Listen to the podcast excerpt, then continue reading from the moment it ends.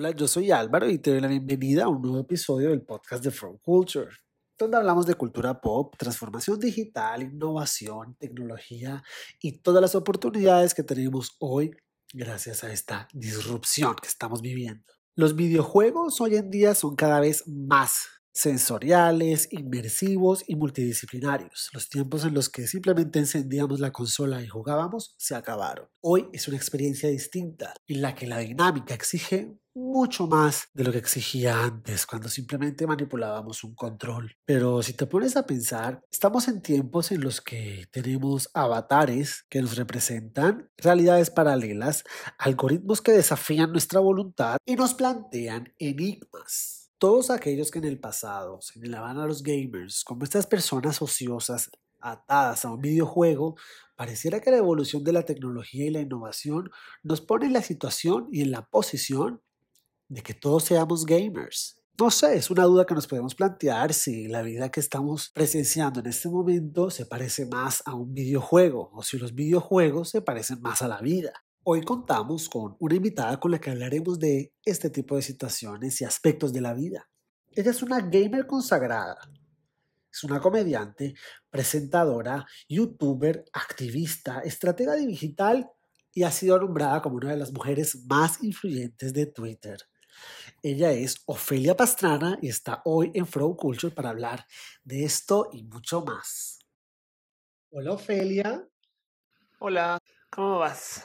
Bueno, Ofelia, bienvenida a Flow Culture, donde buscamos acercar a nuestra comunidad a personajes como tú que sin querer queriendo eh, nos sirven de intérpretes para todo lo que está sucediendo a nuestro alrededor.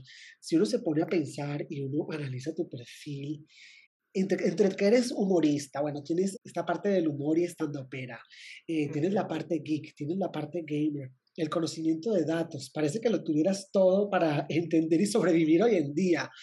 Un punto de la vida donde hay que tomarse las cosas con humor y hay que entender muy bien la letra pequeña de la modernidad. Algo así, sí. Es increíble, ¿no? Y a mí me, gusta, me gustaría hablar contigo de este tema de, de tu faceta de gamer. Y me gustaría que compartieras eh, cuál es ese placer que puede generar para un gamer la experiencia del videojuego, porque no es lo mismo para un gamer que para una persona que apenas coge y se echa tres carreritas de Mario Kart. Yo, creo que la verdad es que al revés, no, no hay diferencia. Eh, decir que una persona es gamer implica ser un poco lo que aquí yo en México llamo ser cuida ranchero, o sea, poner un valor más especial a alguien solamente porque hace algo, en vez de tomar en cuenta que hasta las eh, tías que juegan Candy Crush son gamers. Me explico. Eh, todo el mundo quiere, quiere, jugar y más bien entonces da, da precio y espacio para analizar este lo que es el espacio del juego dentro de la definición del juego ludos. Me explico. O sea, el que es jugar, pues simplemente reducir todas las reglas de la vida a un set mucho más manejable, ¿no? Tú sabes que si haces esto ganas, si haces esto pierdes y estamos hablando aquí del ajedrez, póker, el paredón o Mario Kart. Y entonces en eso la vida es mucho más fácil y entendible. De hecho, en los videojuegos gozas algo que es muy difícil de tener por fuera de los videojuegos, que es que tú sabes que te va a dar progreso. Si tú tomas una decisión de carrera, puedes pasar 20 años antes de darte cuenta que no era. Aún en los videojuegos hipercomplejos de hoy, Em, todavía puedes tomar una medida de qué tan exitosa fue tu decisión no mucho tiempo después. Capaz si pasó una semana, los juegos de hoy son mucho más complejos que los de ayer, pero de todos modos en tiempo corto sabes si vas por donde es o donde no es. Y para rematar, pues puedes colaborar con otras personas acerca de tus progresos, porque como el mundo es mucho más reducido, entonces puedes ver cómo otras personas están enfrentando estos problemas. Y eso entonces da mucha satisfacción. En el mundo de los videojuegos, seas gamer o no, eh, hay una cultura que me parece hermosa y yo creo que yo la extrapolo a que es la cultura humana, no más que en el mundo por fuera de los videojuegos es tan difícil medir el éxito que tropezamos. Pero en los videojuegos te topas que la gente tiene esta costumbre de siempre querer mejorar. Sea el juego que sea, Mario Kart quieres ganar. Tú no juegas Mario Kart para perder, no? Bueno, yo lo he jugado para tirarle cosas a la gente que me pasa por el lado. Pues sí, de acuerdo también, pero pues porque te, porque te quieres divertir, que todavía es uno de ganar, ¿no? y entonces eh, yo creo que dice mucho, dice que si pudiéramos manejar nuestras vidas con más certeza, si fuéramos personas más super personas, por así decir, que tuviéramos una visión más global de lo que nos rodea, que tuviéramos más privilegio o menos trabas, como sea que lo quieras ver, nuestra naturaleza es querer mejorar y, querer colaborar con gente y querer pasarla bien y ser felices y alegres, ¿no? Y eso se refleja mucho en los videojuegos, seas gamer o no.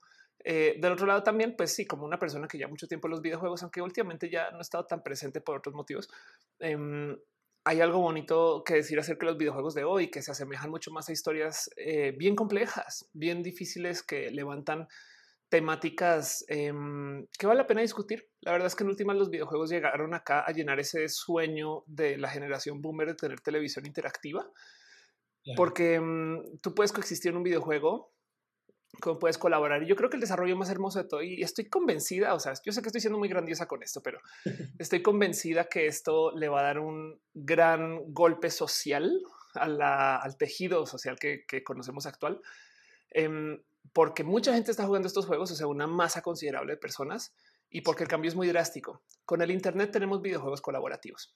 ¿Qué quiere decir eso? Que em, hay roles. Entonces los juegos de hoy, muchos, los que son en equipo, te piden roles. Eh, ¿Y cómo es esto? Entonces antes tú tenías un juego donde tú ibas disparando, ¿no? Porque esa era parte de la misión, ¿no? Entonces vas disparando. Y misión, de hecho, no sería la palabra. Ahora, en un equipo, hay una persona que va disparando y hay un rol, por ejemplo, de soporte, ¿no? Es el doctor o, el enfermero, ¿no? Este, y hay un rol, por ejemplo, de eh, eh, persona de estrategia o de tanque. Hay unas que le llaman así, ¿no? Em, y depende del videojuego, pero el punto es que se hacen estos videojuegos de hoy, digamos, te obligan a hacer equipos como de a seis. Y hay un rol diferente. Entonces puedes ser el mejor jugador del mundo. Si no te sabes comunicar en un grupo de seis, no vas a ganar. Y esto, como funciona sobre el Internet en tiempo real, a calidad de colaborativo, yo creo que le está enseñando a una nueva generación de gente el cómo colaborar en grupo. Y eso para mí es hermoso. O sea, eso para mí es un logro eh, eh, que se va a ver. O sea, no me sorprendería. Mira, prepárate para que en 10 años de repente digan la generación gamer ahora son los mejores jefes, sabes? Cosas así. O, las mejores, porque, porque la, lección, digamos, de, de, los espacios del juego del ayer eran tienes que ganar para, para ser el mejor y a costo de hacer que otras personas pierdan. Los videojuegos de hoy trabajan más en el rubro del nos estamos sacando adelante en grupo. Y eso es una gran lección y, no, no es a propósito. O sea, no, los videojuegos no, se están diseñando para enseñar esa lección, pero debido al que llegó el Internet y se pueden tener estos juegos, es mucho más interesante. Hay un videojuego que amo con todo mi corazón em, que se juega en realidad virtual y entonces se llama este eh, cállate y nadie explota. entonces el juego funciona así, es hermoso Em, tú tienes unos lentes de realidad virtual, lo cual quiere decir que no ves ni madres. O sea, solo ves lo que está en la realidad virtual, ¿no? Y entonces eh, el ambiente es, tú eres eh, una persona del equipo de desactivar bombas en caso de, terrorismo o emergencia. Entonces llegas como al... Un rol soñado para muchos. Exacto, sí. Llegas a un lugar y hay una bomba enfrente tuyo. Y la bomba la puso un terrorista quien la cableó de ciertos modos específicos, como en la película, corta el cable rojo, corta el cable azul. Bueno, tu compañero o compañera está en la estación de policía y es la persona que está al lado tuyo y esa persona sí puede ver este eh, todo, pero a esa persona no le muestran la bomba porque la bomba está aquí en la realidad virtual, en tus lentes. Entonces la persona afuera está en el teléfono y tú le tienes que primero describir el dispositivo. No, porque tú estás en la zona de acción. Estoy enfrente de la bomba. Este tiene forma eh, eh, elongada, eh, tiene un sobre a la derecha, tiene cables a la izquierda, no? Y entonces la otra persona la tiene que ir dibujando porque no la ve. Pero además, para rematar, está en la estación de policía y tiene un manual. Y el manual es un manual de operación de más o menos cómo funcionan las bombas, pero no es preciso porque es el manual de la policía, no es el manual del terrorista. Entonces, em, a medida que tú le dices y le describes la bomba, esta persona entonces te dice, ok, perfecto, tiene cables, sí, seis cables rojos, ok, córtalos en este orden, uno, ocho, seis. Y si tú no sigues las instrucciones bien o no, o de repente vas a cortar, como que cable ocho, solo hay seis, no? Entonces, el estrés de todo esto frente a una bomba que va a explotar lo que trabaja realmente no es el desactivar la bomba, sino el comunicar de modos eficaces. Claro. Él, me explotó la bomba y yo no puedo regañar a mi compañero, no, porque mi compañero hizo lo mejor que pudo con su librito todo viejo que tiene esas instrucciones todas mal puestas. y es un... a ser acusado de homicidio. Además, además, exacto.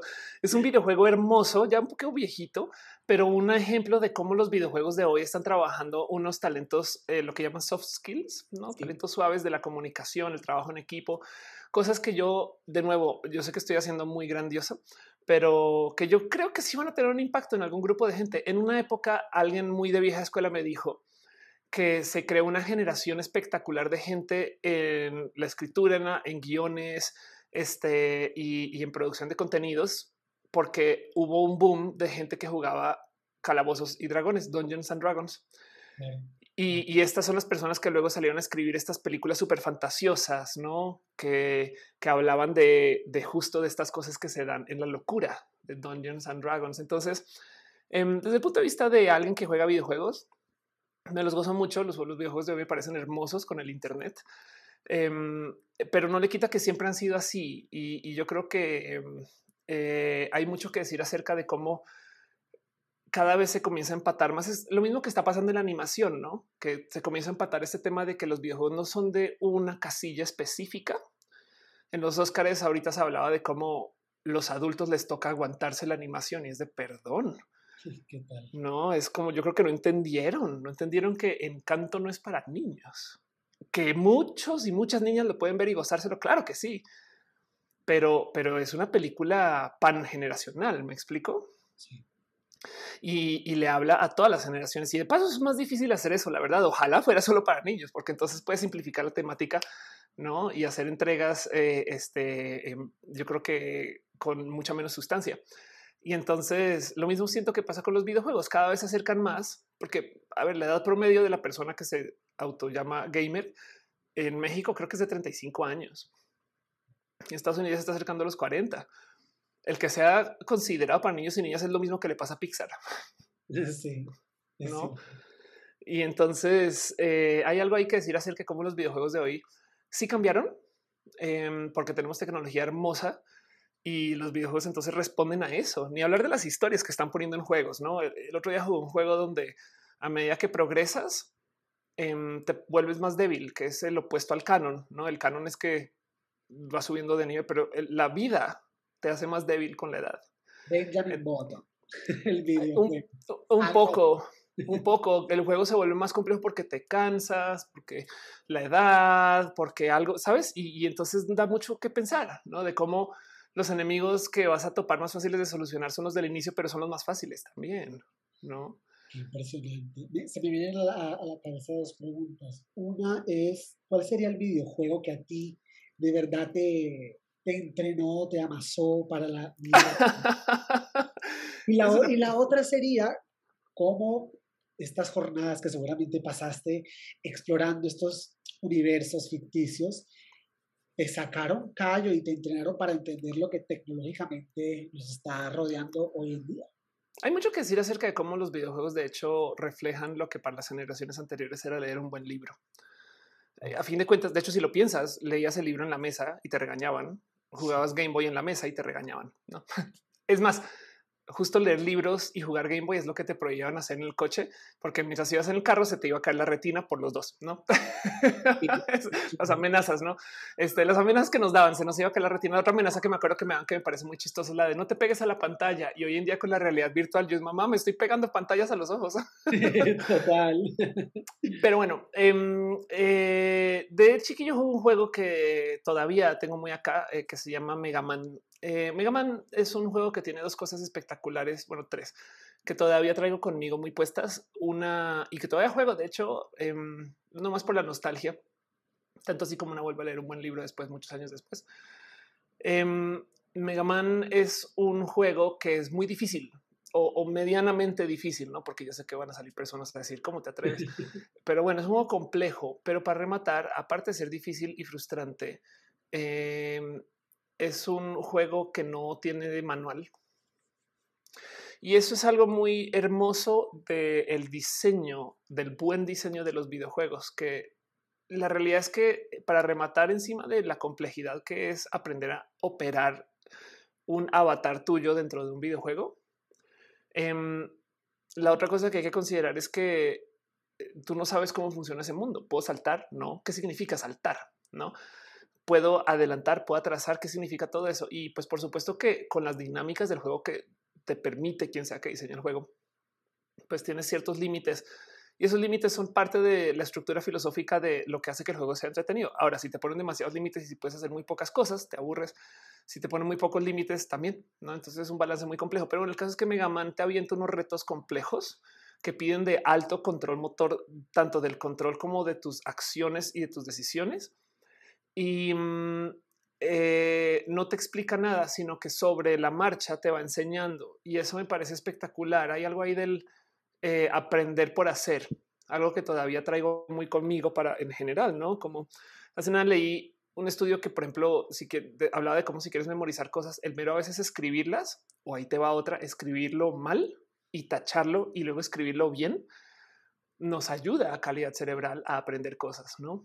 Entonces lo mismo topas en este juego donde te pide, te dice adelante, ve, experimenta, pierde, cáete, tropieza, ¿no? Y, a la larga irás aprendiendo el cómo operar tu avatar para poder entonces enriquecer tus dinámicas de interacción con el juego.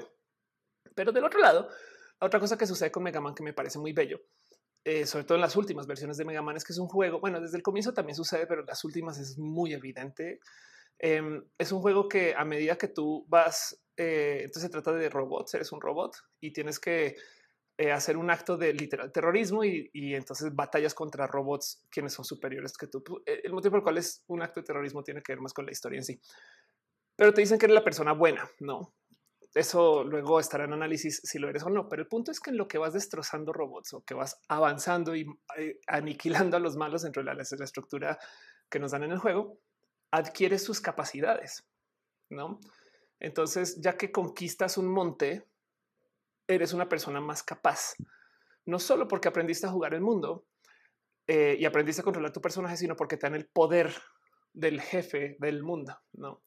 Y a medida que vas avanzando en el juego, entonces haces como una colección de todos los poderes de todos los más. Pero el punto con Mega Man es que tiene una estructura de piedra, papel y tijera, donde si tienes el poder de uno, entonces ahora tienes el arma que más fuerte es contra otro. Y es entonces por consecuencia el arma que más fuerte es contra otro y te enseña mucho acerca como de estrategia em, acerca de lo que significa adquirir los poderes de otras personas. Pero lo hermoso de esto es que para un juego que no te explica cómo funciona, ve lo compleja que es la dinámica, no? Em, y entonces es muy bello porque tú cuando acabas el juego sientes que mejoraste y le habla a ese sentir innato de el jugar videojuegos donde tú conectas con el que yo quiero crecer mi personaje, yo quiero subir de nivel, yo quiero ser mejor. Que mm, siento yo que de nuevo, como tanta gente juega videojuegos con eso sin que se les explique, porque es que estamos de acuerdo que en ningún momento nos dicen la finalidad de Mario Kart es ganar, ¿no? Es algo cultural y fácil de entender por la naturaleza del videojuego. Entonces, debido a eso, eh, me gozo mucho los juegos que lo hacen requete obvio y Mega Man es uno de esos. Te da muchas recompensas por aprender sus complicados esquemas y eso es divertido y me han acompañado por mucho tiempo. Em, es como a, veces cuando quieres decir que necesito simplificar la vida y que las cosas funcionen. Este es uno de esos videojuegos que te hace sentir wow, sí puedo mejorar. Es, posible. a veces, a veces, a veces necesitamos ese recordatorio, o yo por lo menos a veces necesito ese recordatorio y acá lo obtengo así. Pues yo, Felia, ¿tú crees que toda la tecnología que nos rodea hoy en día, ya sean redes sociales o los nuevos lanzamientos como los metaversos, están aplicando esa fórmula de los videojuegos, de hacerte sentir, de las experiencias, de los logros, de lo que quiero llegar a ser a la hora de, presentarse ante nosotros. Sí, por supuesto. Y de hecho, muy a propósito, hay un concepto que se llama gamification, donde en esencia eh, obtienes tú una lista de las cosas que quieres que tus usuarios de plataforma hagan, ¿no? Entonces tú quieres que eh, en Twitter la gente tuitee contenido que genere interacciones, ¿no? ¿Por qué? Porque se sabe que mientras más interacciones genere el contenido, más tiempo pasas en el sitio, para bien o para mal. Esas interacciones pueden ser discutir, ¿no? Y entonces, ¿cómo hacemos para que la gente juegue el juego? Pues lo volvemos un juego. Y hay aplicaciones que te lo dicen. Em, no me acuerdo cómo se llama, pero hay una lista de pendientes que te da puntos. Y, es una aplicación, pero eh, tú vas subiendo de nivel como si estuvieras en un RPG, ¿no? un juego de rol como Dungeons and Dragons en su momento. Y la verdad es que en últimas es un suena inocente, suena, es más, suena hasta infantil, pero del otro lado es un, pero funciona porque, porque es que lo que hacen los videojuegos es tienes un mundo con 10.000 mil esquemas variables de medidas de cosas que pueden ser éxito. Es demasiado. Los videojuegos te lo reducen a 10 digamos que las redes sociales te lo reducen a 20, no? Porque, porque también hay cosas que no, o sea, tuitear mucho no es necesariamente una medida de éxito, pero claro que lo usan y el gamification se viene aplicando por lo menos desde hace unos buenos 15 años que recuerdo yo como estratega digital que se habla acerca de gamificar las cosas. Eh, y, y hay unos, o sea, digo, ¿por qué tiene todo el mundo que saber cuántos seguidores tengo yo en redes? ¿Cuándo habráse visto que un medio haga eso? No imagínate ir al cine y que el cine te diga esta película la han visto 6 millones y es de para qué.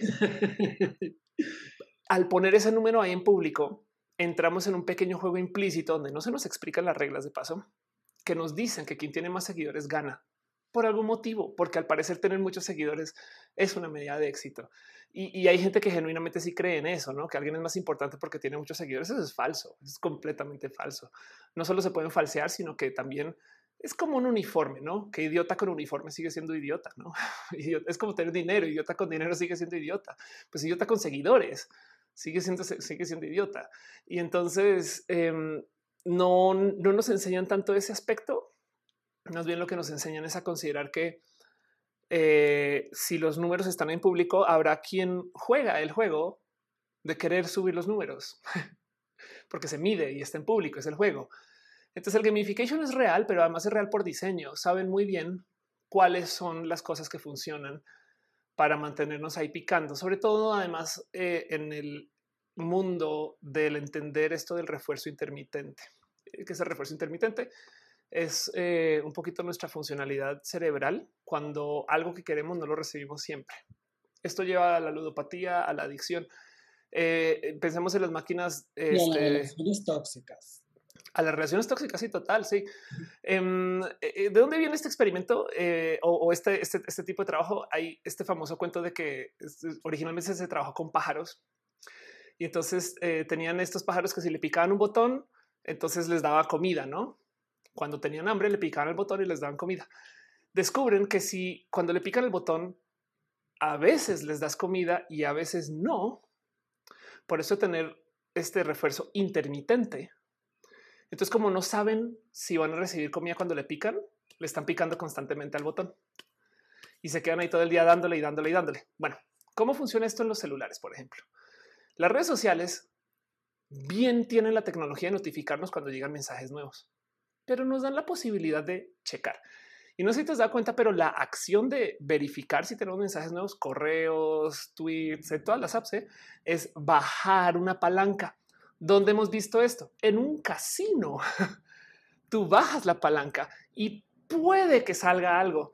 Y entonces esta acción del buscar a veces sirve y a veces no sirve. Y eso es refuerzo intermitente, lo cual entonces nos tiene todo el día como queriendo buscar algo nuevo. No sé si te ha pasado que a veces estás en el celular solamente moviendo el dedo, dándole scroll, no sin saber por qué.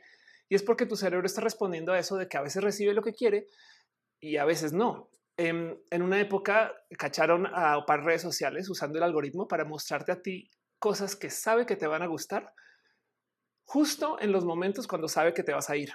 No, entonces tiene medido que tú te quedas en la app más o menos, no sé, 46 segundos. En el minuto, perdón, el segundo 45 te muestra algo que te va a gustar para que te quedes un poquito más, pero luego te sigue mostrando el resto de las cosas.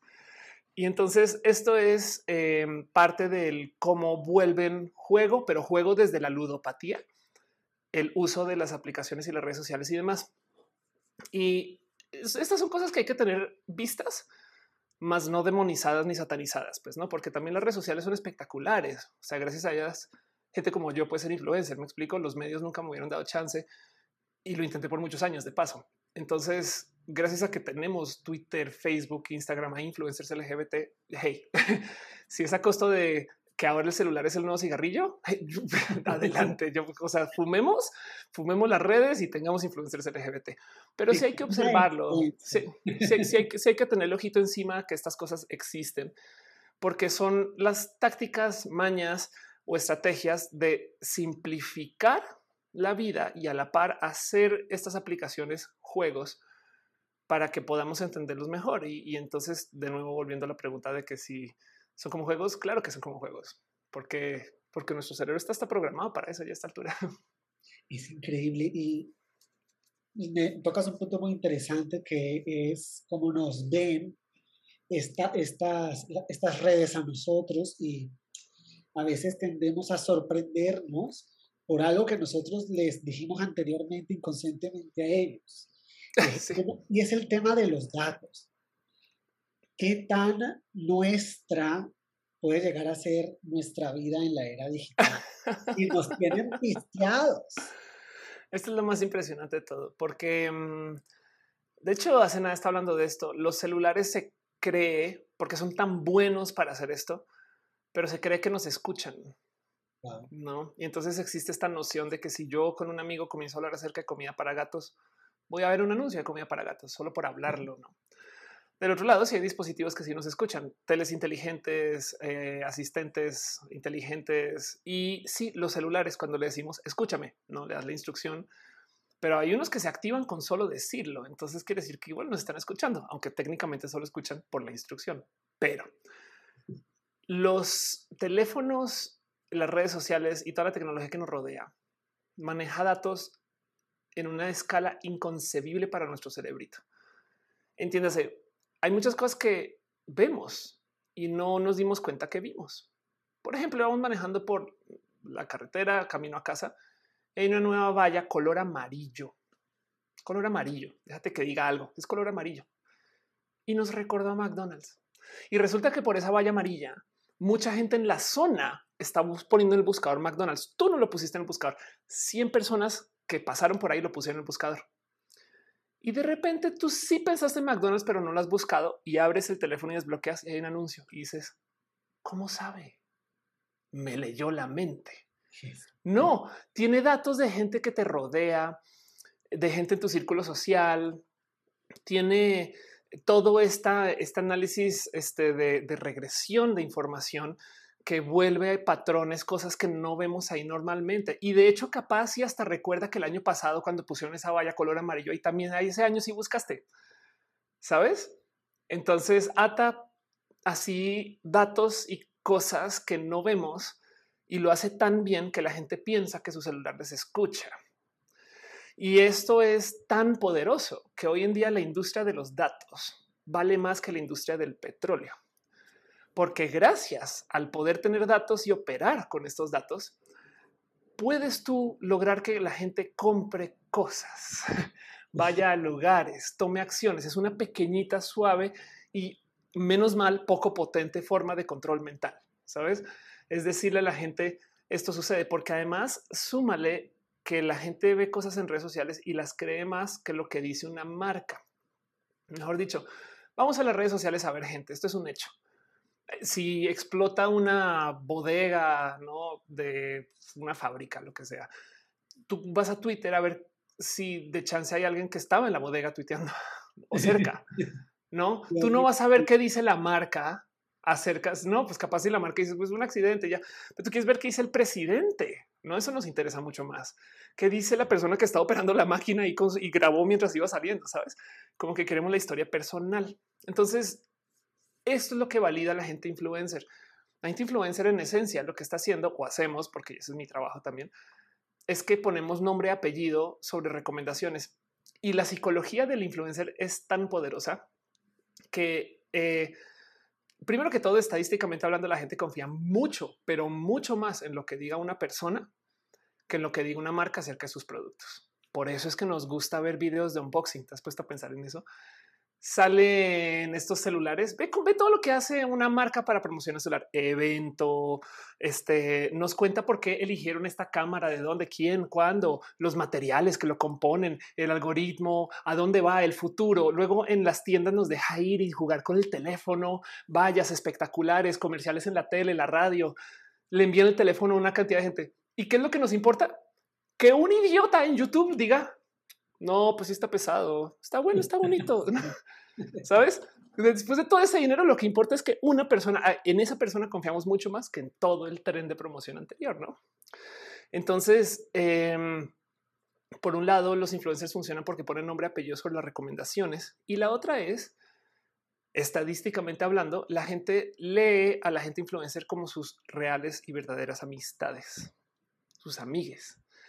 Y entonces eso le habla mucho más a lo personal que se entiende. La magia de las redes sociales es que pensamos que estamos hablando uno a uno todo el tiempo.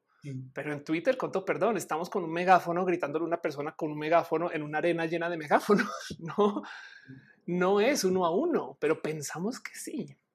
Y entonces esto también le habla un poco al cómo nos comunicamos y vuelve el tema de el, entonces qué significa esto para las redes sociales que ven muchas cosas. Déjate nuestros datos personales, que esos también los tienen, ¿no?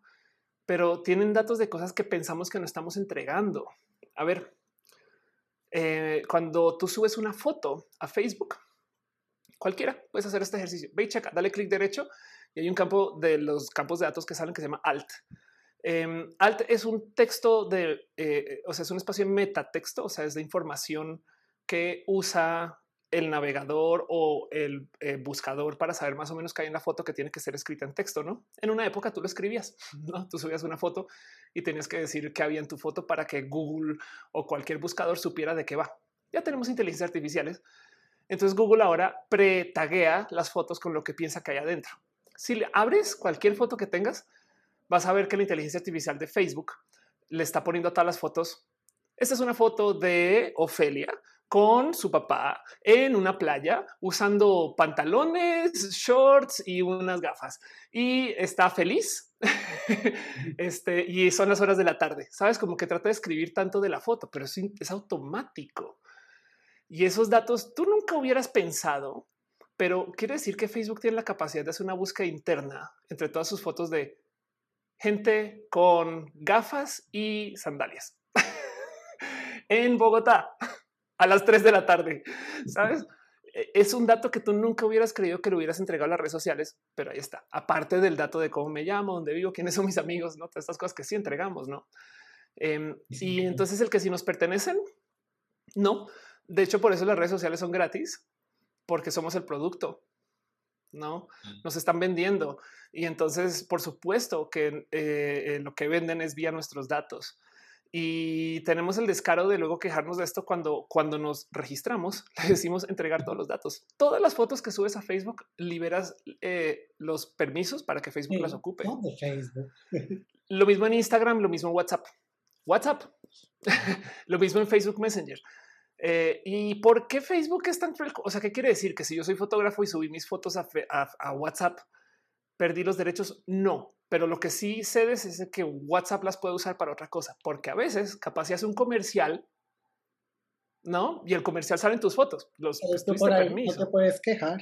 No te puedes quejar. Exactamente. No, no necesariamente es los derechos de autor, pero si entregas permiso de uso para estas redes sociales. Y cuando hablamos de estas redes sociales, es que de las cinco redes sociales más grandes del mundo son Facebook, Instagram, que es de Facebook, WhatsApp, que es de Facebook, Facebook Messenger, que es una red social por aparte, y la otra es YouTube. Sabes? Entonces hay que pensar que las cuatro redes sociales más grandes del mundo, YouTube es la segunda, este, de las cinco, eh, todas le pertenecen a una sola casa productora, por así decir, no? Y entonces hay algo ahí, hay algo ahí acerca de nuestros datos. Por supuesto que van a tener datos de nosotros todo el día, pero los entregamos a cambio de usar esta maravillosa herramienta. Y yo, honestamente,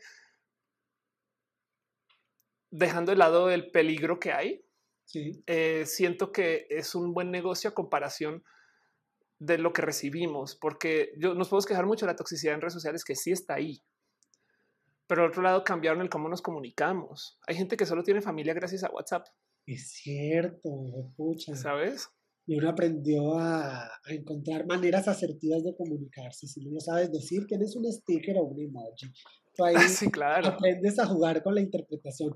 Pues yo, Ophelia, definitivamente cuando uno tiene una, una proclamada explicatriz, uno podría hablar de cualquier cosa, pero yo no quiero cerrar esta charla.